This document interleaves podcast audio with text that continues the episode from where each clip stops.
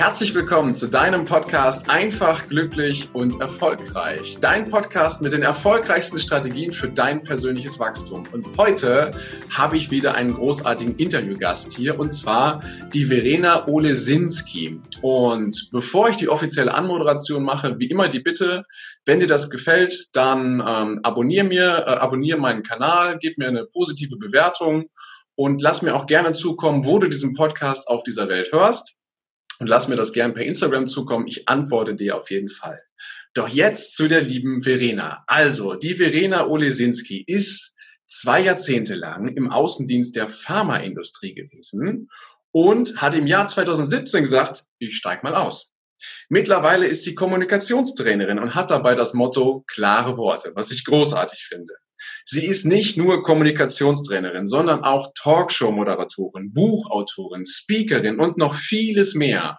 Und gemeinsam mit ihrem Ehemann hat sie das Projekt Brain and Food, also rund um die Ernährung und natürlich auch die clevere Ernährung mit ins Leben gerufen. Und es ist eine wahre Freude, es ist mir eine wahre Freude, Verena hier in diesem Podcast zu haben. Und ich begrüße Sie ganz herzlich, weil wir unterhalten uns heute darüber, was bedeutet für dich Erfolg. Deswegen ganz herzlich willkommen im Podcast Einfach, glücklich und erfolgreich, liebe Verena Olesinski. Hallo. Hallo Heiko, vielen Dank für die tolle Begrüßung. Es ist schön, wieder mit dir zu sprechen. Ja, danke gleichfalls. Mich freut es auch total, dass du dir die Zeit nimmst. Und dann nutzen wir die Zeit doch gleich mal. Ich habe eingangs gesagt, du bist zwei Jahrzehnte lang in der Pharmaindustrie gewesen und hast dann im Jahr 2017, also vor gut drei Jahren, gesagt, oh, ich mache mal was anderes. Um, ähm, da bin ich natürlich neugierig. Äh, was waren denn so deine Beweggründe? War es nicht mehr schön in der Pharmaindustrie oder was war los? Ähm, genau so ist es. Nächste Frage. Nein, ähm, ich habe das gerne gemacht. Ich habe eine pharmazeutische Ausbildung und dann war so dieser Schritt in den Außendienst damals eine ganz äh, ja, eine gute Entwicklung. Und dann nach 20 Jahren ähm, merkte ich aber, hier geht's um andere Sachen. Also es geht nicht mehr darum, wirklich Kontakte aufzubauen, um das Menschliche und ähm, ich sage immer, es ginge zu viel um ZDF, was wir ja. kennen, Zahlen, Daten, Fakten, und zu wenig um ARD. Also Anerkennung, Respekt und Dankbarkeit. Und ähm, wenn du dann das Gefühl hast, du bist nur noch eine Nummer in einem großen Laden, der auch wirklich weltweit ähm, ja, ähm, operiert, dann und dann noch dazu kommt, dass du eben das Gefühl hast, hier läuft menschlich auch was falsch. Ja, ähm, dann, es hört sich so leicht an, so nach dem Motto, ach, mache ich mal was anderes. Das genau. ging bei mir bis auf die Gesundheit. Und dann stand ich vor der Entscheidung zu sagen, ähm, mache ich das jetzt weiter? Will ich das wirklich noch? Und habe dann mich dafür entschieden zu sagen, nee, meine Werte sind mir wichtiger, meine Gesundheit ist mir wichtiger als der natürlich ein gut bezahlter Job mit tollem Auto, immer neues Auto. Du bist relativ frei in dem, wie du deinen Tag gestalten kannst, hat schon maximale Flexibilität. Aber wenn dann das Gehalt nur noch Schmerzensgeld ist, ähm, da war für mich dann auch der Punkt zu sagen, so nicht weiter. Ja. Was ich äh, ja bewundernswert finde, weil äh, viele haben ja die Situation, dass der Körper signalisiert, das, was du da gerade mit deinem Leben machst oder die Leidenschaft im Beruf oder was auch immer fehlt gerade, aber machen dann halt nicht diesen Schritt äh, zu sagen, ich, ich achte jetzt wirklich auf mich und ich höre auf mich. Ähm, was war bei dir so dieser ausschlaggebende Punkt, wo du gesagt hast, so, so jetzt, jetzt ist das Fass voll, äh, jetzt mache ich was anderes? Kannst du dich da noch dran erinnern? Da kann ich mich dran erinnern. Da sind aber Vorgänge in der Firma, über die ich gar nicht öffentlich sprechen okay. möchte. soll auch so, soll auch so nicht sein. Aber es ist tatsächlich was in der Firma passiert, nicht in irgendeiner Weise, dass bei dir persönlich dann Genau, das hatte nur zur Folge, dass ich ähm, unter anderem in, in einer Praxis stand, eine Panikattacke kriegte und so äh, so im Labor und wusste nicht wohin und musste mich setzen und es war also ähm, da habe ich gesagt so jetzt ähm, bis dahin konnte ich gut mit der Situation umgehen aber ähm, da habe ich gesagt nee und für mich auch so die Entwicklung zu sehen, als ich anfing, damals im Außendienst, habe ich mit, äh, damals gab es noch Falk-Pläne, ja, oh. also ein Navi, ja, so, ja, so richtig schöne Falk-Straßenpläne. Genau, und du hast auch ja. gefragt, die Leute, ja, wo ist denn die Straße? Und dann fällt dir erstmal auf, wie wenig äh, Hausnummern es an Häusern gibt und so, aber anderes Thema. Und wenn wenn ich diese ähm, Begeisterung von damals mit dem vergleiche, also planen, wo fahre ich hin und was mache ich. Und ich war teilweise so, dass ich morgens überlegt habe, so an der Ampel, fährst jetzt rechts oder links, was machst du denn? Also die, die Begeisterung war ja. Ähm, ja. weg. Und ähm, dieser Punkt, ähm, das äußerte sich wirklich äh, darin, dass ich morgens einfach gesagt es geht nicht mehr. Und dann war ich erstmal eine Zeit lang, also zwei Wochen, äh, krankgeschrieben. Ja. Das allgemein so als Burnout wohl bezeichnet. Mhm. Ja, das, also mir war das auch zu viel. Ich hatte, ich konnte eine Sache am Tag machen. Also entweder die Spielmaschine ausräumen, ähm, einkaufen gehen oder mein Kind von der Schule abholen. Und wenn alles andere war zu viel. Ja. So. Das ist ja, das ist ja mal ein kompletter Systemwechsel, der da vollzogen wurde. Ne? Weil vorher im Außendienst bedeutet das ja, du reagierst auf viele Dinge, du hast viele Termine, du bist viel unterwegs, es kommen viele unvorhergesehene Einflüsse, die auf dich einprasseln und auf einmal kannst du nur noch eine Sache am Tag machen. Ne? Also das, äh, das ist sicherlich nicht leicht. Dann hast du ja gesagt, ich, ich steige aus, ich mache was anderes. Wie hat dein Umfeld reagiert, als du gesagt hast, so, ich mache jetzt was anderes, ich, ich gehe jetzt in den Bereich der Kommunikation?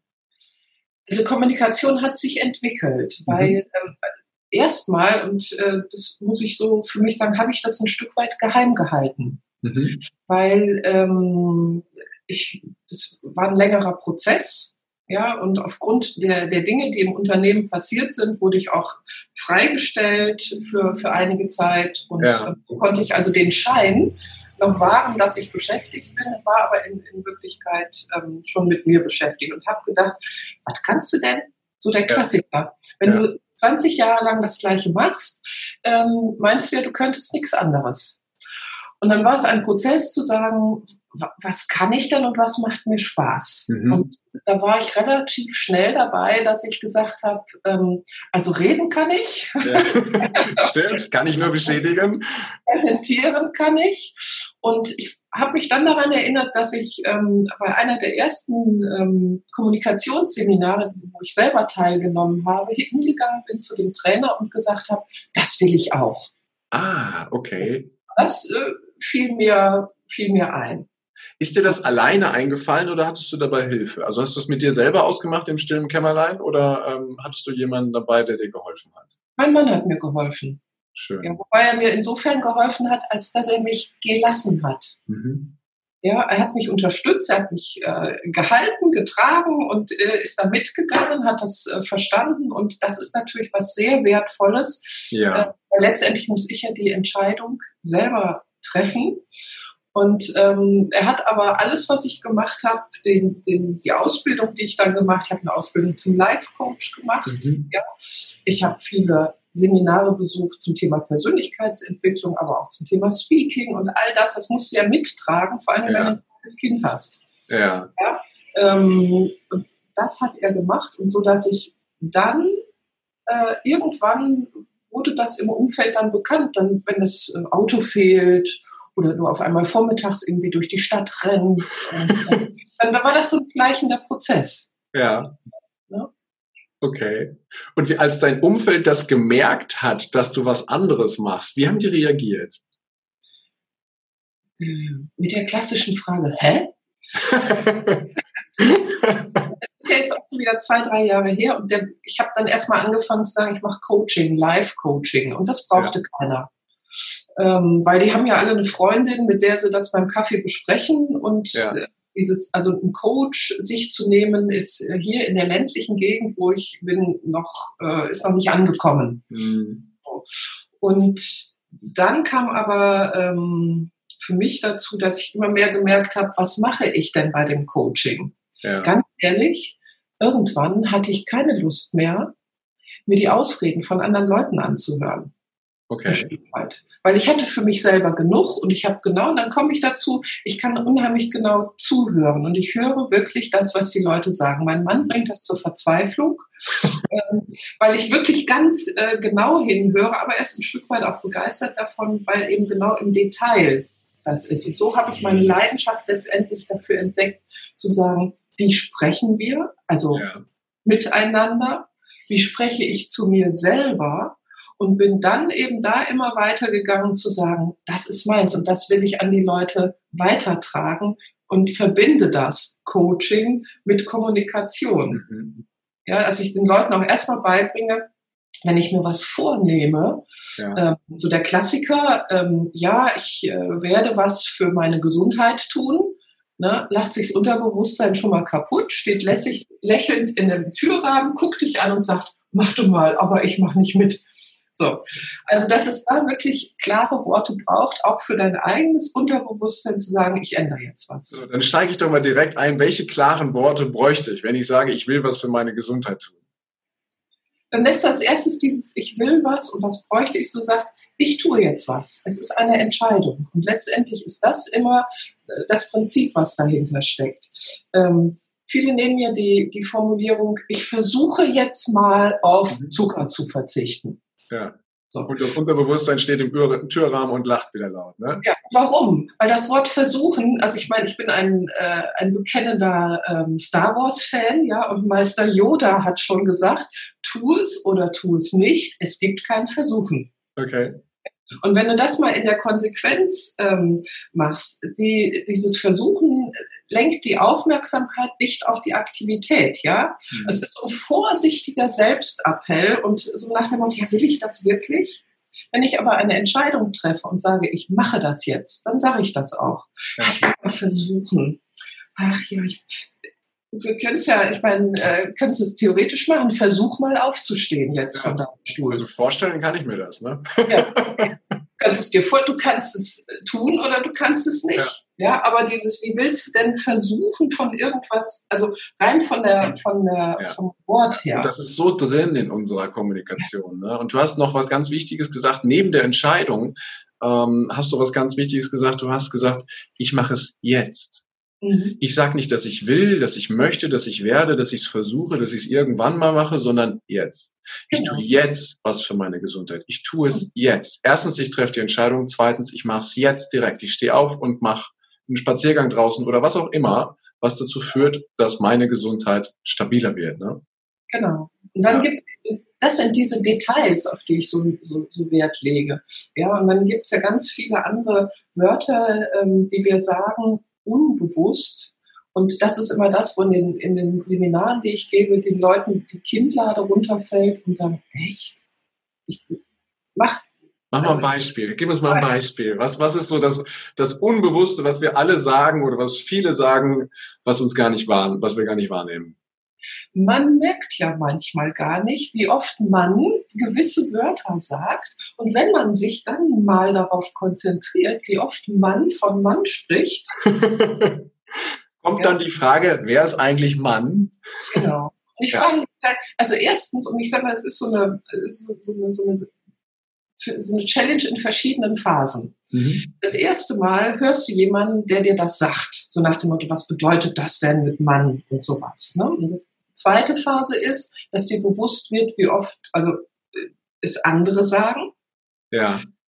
Dann hörst du dich selber sprechen und irgendwann, wenn es für dich übernommen hast und es dir klar ist und es für dich auch attraktiv ist, das zu übernehmen, weil Ziel übernehme ich immer nur, wenn ich auch wirklich einen Vorteil äh, davon sehe. Ähm, dann setze ich es um. Und vielen Seminarteilnehmern ist es gar nicht bewusst, dass sie das so oft sagen. Und ich habe so eine kleine äh, Moderationskarte in Form eines, einer Figur, eines Mannes, da schreibe ich dann unten drauf Mann. Ja. Und jedes Mal, wenn dann einer was sagt, halte ich das Ding hoch. Was? Ich habe nicht Bananen gesagt. Doch, hast du. Nein, hast du. Nein, habe ich.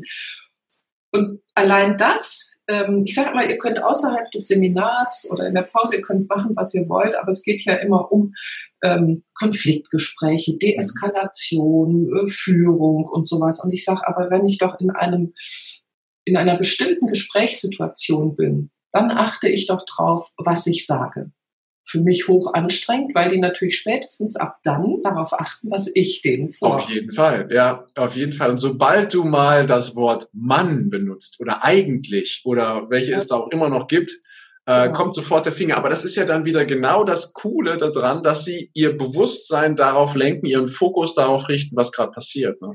Ja. Und deswegen erkläre ich das dann auch, dass ich, äh, weil einfach nur zu sagen, ja, Mann, habe ich schon mal gehört. Aber dann sage ich, was bedeutet das denn? Wenn ich Mann sage. Mann könnte man Fenster aufmachen, Mann könnte das machen. wer tut es denn? ja, irgendeiner. Ich gesagt, genau, einer ist der kleine Bruder von Mann. Ja. So. Und dass ich ähm, sage, was, wer tut es und es hat was mit Verantwortung übernehmen zu tun. Ich bin da selber, ich predige immer nur das, was ich selber auch ausprobiert habe. Ja. Also vor, vor langer Zeit habe ich das selber in einem Seminar gehört, habe das dann umgesetzt und musste damals dann zu meiner äh, Chefin zum Gespräch, die mir gesagt hat, Verena, ändere deine Sprache. Die Kollegen kommen nicht mit dir klar. Du bist denen zu konkret. Weil es hat eine ganz andere Wirkung, ähm, wenn ich sage, ja, man müsste mal überlegen, was man der Chefin zu Weihnachten schenkt. Ja. Und ich habe gesagt, okay, ich kümmere mich. Wer hilft mir?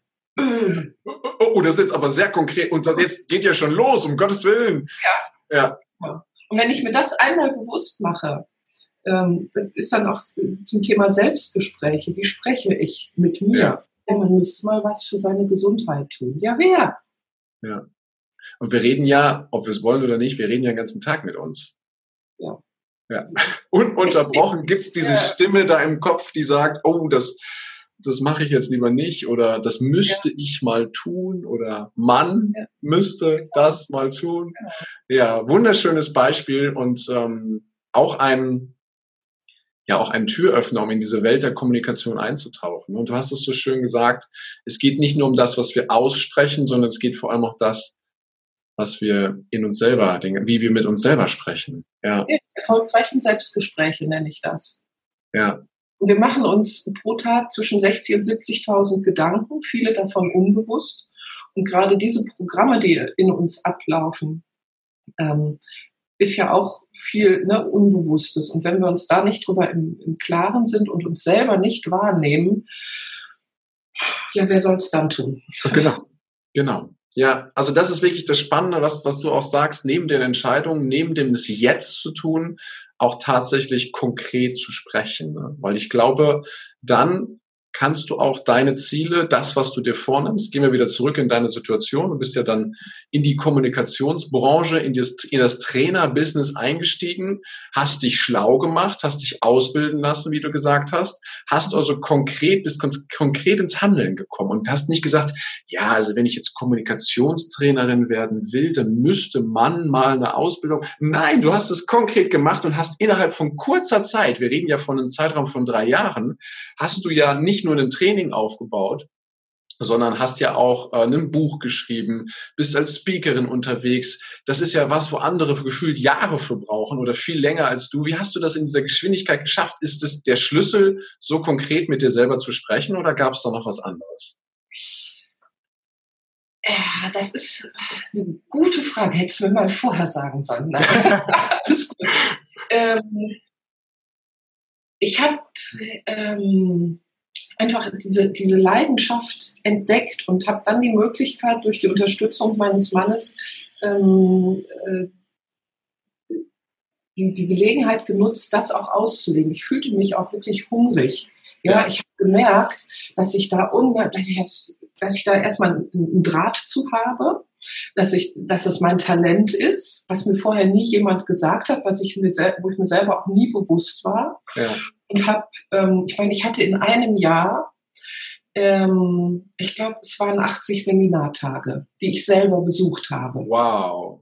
So, das ja, fing mit 80 Seminartage in einem Jahr. Wir reden ja. von einem Jahr, wo wir gefühlt so Arbeitstage von gut 200 haben. Ja. Dann hast du 80 Seminartage besucht. Das konnte ich natürlich deshalb, weil ich ja freigestellt war. Also das ist eine günstige Konstellation, aber ich habe diese Zeit genutzt. Ja. So.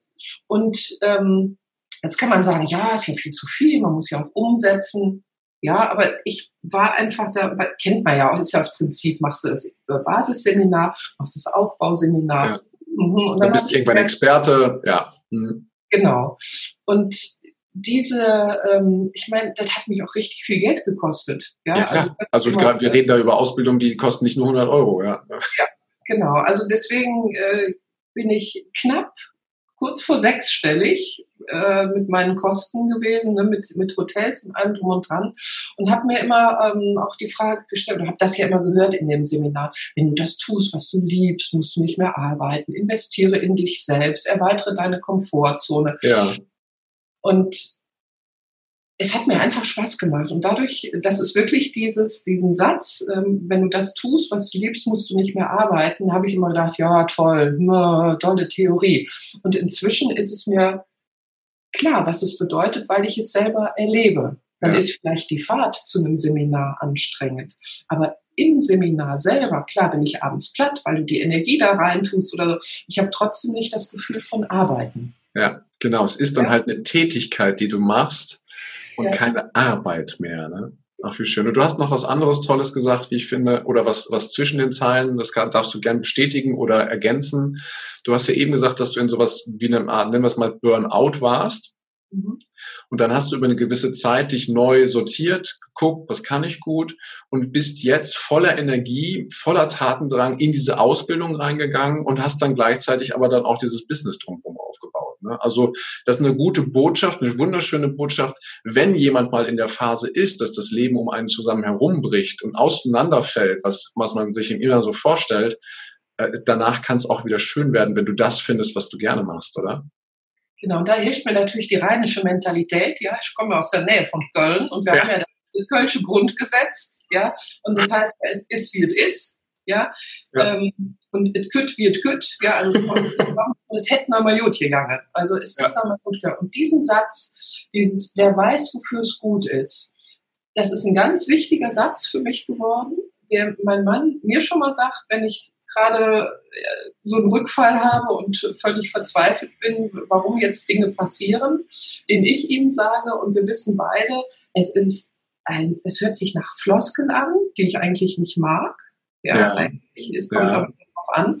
Und ähm, dass ich aber den Sinn dahinter, und so oft habe ich schon gemerkt, ja, wofür war es gut?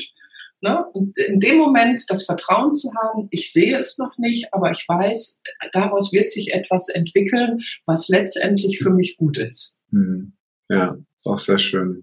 Ja. Da, oftmals sehen wir es dann im Nachhinein, welche Zusammenhänge dahinter stecken. Ja? Und das mhm. ist, äh, das ist einfach wunderschön. Ich kann das gut nachvollziehen, weil äh, auch ich mag so gewisse Sprüche und Floskeln einfach nicht. Doch mhm. rückwärts betrachtet stelle ich dann immer wieder fest, mh, hm, habe doch was raus gelernt. Ne? ja, aber es braucht, ähm, es braucht letztendlich Übung. Und auch das, ja. auch wenn dir das jemand sagt, ich sage das so ungern Menschen, weil es hört sich wirklich nach Floskel an, aber es ist tatsächlich meine Lebenserfahrung. Und je öfter ich es erlebe, umso leichter oder umso schneller geht es auch, dass ich den Satz für mich umsetzen kann. Hm auch wahrscheinlich, hast erst so, ja, dieses, ich bin wertvoll, ich bin vertraut, ich bin gut genug und ich muss nicht noch eine Ausbildung haben, um Experte zu sein. Also was man sich so sagt. Ja. ja. Und das dann aber ähm, mit Leben zu füllen und ja. auch wirklich dahinter zu stehen ich finde es auch eine schöne menschliche Botschaft, die du da gerade sendest, dass obwohl du deine Berufung gefunden hast, deine Leidenschaft, obwohl du nicht mehr arbeiten im klassischen Sinne gehst, sondern deiner einer Tätigkeit nachgehst, die dir Spaß macht, hast du auch mal Momente oder Tage, wo du denkst, boah, warum das denn jetzt? Ne? Und wo du auch nicht mal voller Freude aus dem Bett springst und sagst, jo, welcher Tag kommt heute?